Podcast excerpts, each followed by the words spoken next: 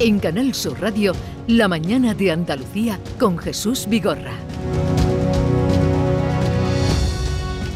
Y en la mañana de Andalucía en este día señalado de constitución del nuevo Consejo de Gobierno, promesa de los consejeros o juramento de los cargos, foto de familia, vamos a tener ocasión de hablar con el presidente Juan Mamareno unos minutos antes de esa agenda que se va a desarrollar hoy en el Palacio de San Telmo. Será en un momento, así es que ya están avisados eh, ustedes, los oyentes y también los compañeros que tengo hoy en la mesa, Paloma, Héctor y Teo.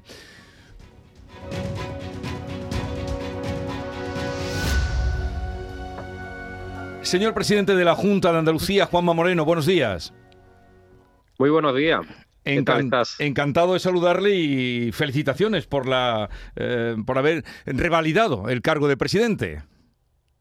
Bueno, pues muchas gracias por sus palabras y sobre todo hay que darle las gracias a los andaluces que son los que lo han permitido y son los que al final nuestros jefes, ¿no? Los que deciden qué mayorías quiere que haya en Andalucía, qué tipo de gobierno quiere que haya en Andalucía y qué líneas de acción política quieren que haya en Andalucía.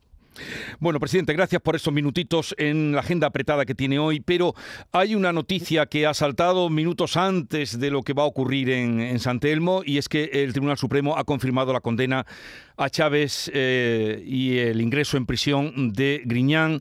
Eh, fueron antecesores en el cargo que usted ocupa y en el que vuelve a revalidar, como decía ahora en esta legislatura, por el caso de los SERE. ¿Qué opinión le, merece o qué sentimiento le ha despertado? esta confirmación del Supremo? Bueno, sentimientos agridulces, ¿no? Agridulces porque mm, ostentar la noble tarea de ser presidente de la Junta de Andalucía, que probablemente, por lo menos para mí, es la tarea más importante que uno puede tener en su vida pública, pues es que quede lastrado, que quede oscurecido, que el nombre de Andalucía una vez más hoy sea noticia. Y sea noticia no por cosas agradables, por cosas positivas, sino por, por noticias relacionadas a, a fin, a corrupción, ¿no? Por tanto, tristeza, yo lo que ahora mismo hoy un día para mí triste, pero por triste porque no me gusta que la imagen de Andalucía se vincule a la corrupción y a las irregularidades, llevamos ya dos décadas hablando ya de esto, y al mismo tiempo, como digo, cierta serenidad o mm, alivio, ¿no? De que al final también se haga justicia, ¿no? Aquí, por lo que dice el Tribunal Supremo, pues el Partido Socialista pues repartió de manera arbitraria 680 millones de euros, sin transparencia, caprichos, solo entre quien tenía buenos contactos con el gobierno socialista de Andalucía, ¿no? Y al final esas cosas evidentemente se tienen que pagar. Por tanto, mi, objetivo es que esa parte, parte de esos recursos que ahora mismo no, no hemos controlado, podamos devolverlo a las arcas públicas y por tanto a los andaluces. Y también tengo un punto de tristeza porque creo que la, justicia tiene que ser más ágil, más, más rápida, ¿no?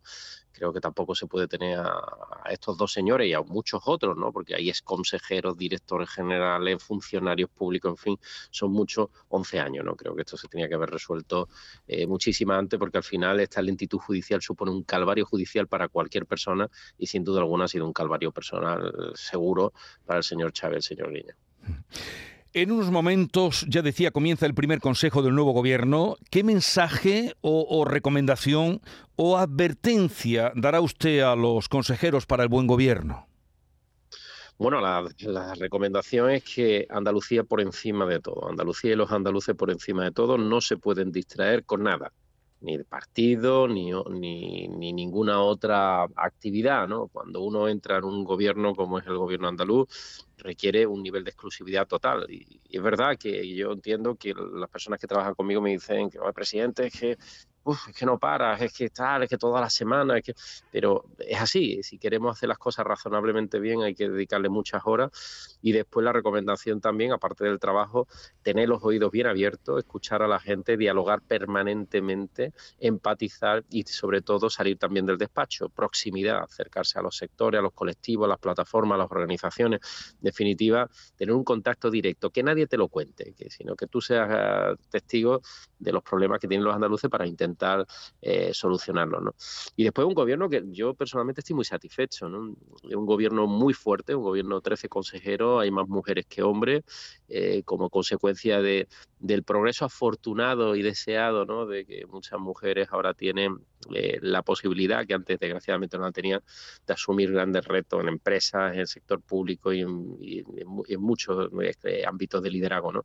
Pero sobre todo un gobierno que cuenta con cuatro independientes, personas que no están afiliadas al PP, que yo no sé si habrán votado al PP tampoco, espero que algunos sí, por lo menos, pero personas independientes que vienen a acercarse a la política a, ayudarnos con vocación de servicio público y, con un gobierno también muy experimentado. Todos tienen experiencia de gestión y por tanto están preparados para los posibles duros momentos que nos van a venir.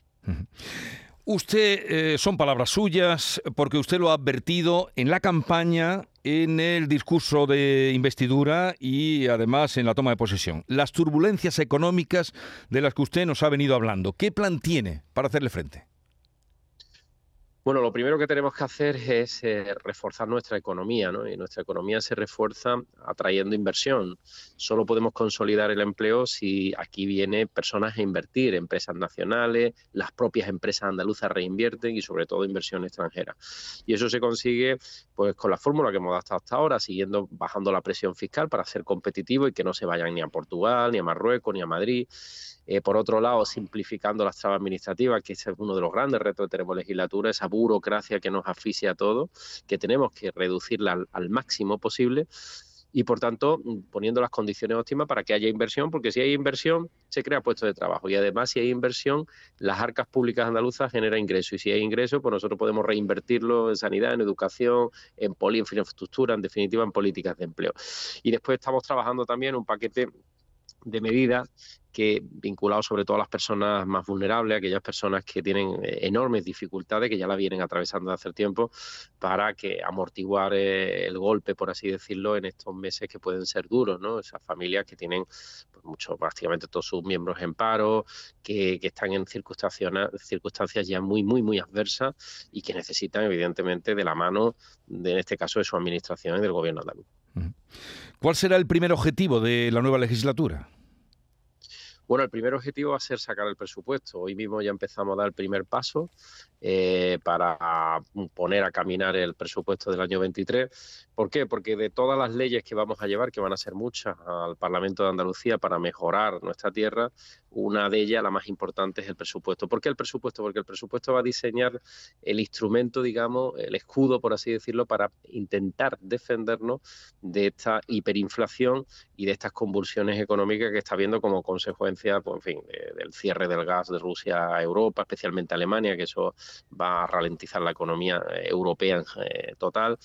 Y entonces el instrumento más poderoso que tenemos es el presupuesto. Por tanto, empezamos desde ya con el presupuesto. El presupuesto tiene que ser aprobado en tiempo y forma. Significa que tiene que ser entregado a la Cámara a finales de octubre, que tiene que ser debatido en diciembre y aprobado en diciembre para que el 1 de enero entre en vigor. Y en eso es lo que ya estamos trabajando. Hoy Sevilla, pasado mañana Madrid, hoy San Telmo, pasado mañana Moncloa. Usted se va a ver con el presidente del Gobierno. ¿Cuál será su propuesta para la reforma del sistema de financiación autonómica que usted considera urgente? Lo considero urgente porque mm, por una razón, porque lo considero urgente porque estamos perdiendo muchísimo dinero. Es que, es que, es que yo intento no ser, intento no entrar en colisión nunca con nadie, pero mi obligación mi obligación es eh, defender los intereses de los andaluces. Son ya 1.200 millones de euros al año que no podemos, no podemos dejar de ingresar y que, necesitamos para la sanidad, para la educación, para crear empleo. Yo entiendo que la ley de financiación autonómica puede ser complicada y, por tanto, mm, yo lo que pido es, en este sentido, es saber eh, si nos van a ayudar a hacer algo que ha pedido también la Comunidad Valenciana y Castilla-La Mancha y la región de Murcia oye, que son comunidades, eh, Valencia y Castilla-La Mancha, gobernadas por el Partido Socialista, que hace un fondo de compensación mientras se hace la ley para que compensen a Andalucía, con 1.200 millones de, euros al año y no sigamos perdiendo dinero frente a otras comunidades autónomas. Y eso es una de las cosas que yo le voy a, le voy a plantear. Lo segundo que le quiero plantear, el tema del agua. Tenemos un problema, tenemos un problema con el tema del agua, un problema grave. Si no llueve este otoño, estaríamos en una situación dramática, Jesús pero dramática completamente, porque tenemos los pantanos con esta, con esta calor, que ya no son olas de calor, son, es un calor ya casi estructural, llevamos de 20 días por encima de 40 grados, pues necesitamos, pues, evidentemente, un aporte, que, el Gobierno de España haga las obras que le corresponden, las obras de interés general, que llevan paralizadas más de seis años, y sobre todo que parte de esos fondos europeos lo podamos dedicar precisamente a eso, al agua. El agua es importante para la agricultura, la ganadería, importante para el sector turístico, para la industria. Y eso, esos fondos no pueden estar mejor invertidos en una comunidad seca como es Andalucía que precisamente en políticas hídricas. Y lo tercero, la infraestructura. Tenemos aquí problemas serios en materia del ferrocarril, como usted conoce y conocen los andaluces. Se han ido desmantelando las líneas férreas y necesitamos eh, competir. Al final, por las líneas férreas no solamente salen personas, salen mercancías. Si comunidades como la Comunidad Valenciana o Cataluña tienen mejor infraestructura que nosotros, significa que sacan las, las mercancías de una manera más rápida, más eficaz y con más calidad de sus productos y eso significa que ellos compiten mejor que nosotros. Por tanto, yo lo que pido es que los instrumentos de competitividad que tenemos cada comunidad autónoma sean comunes. Yo quiero competir de igual a igual con el resto de territorios de España y no con una mano atada atrás como desgraciadamente la tenemos. Bueno.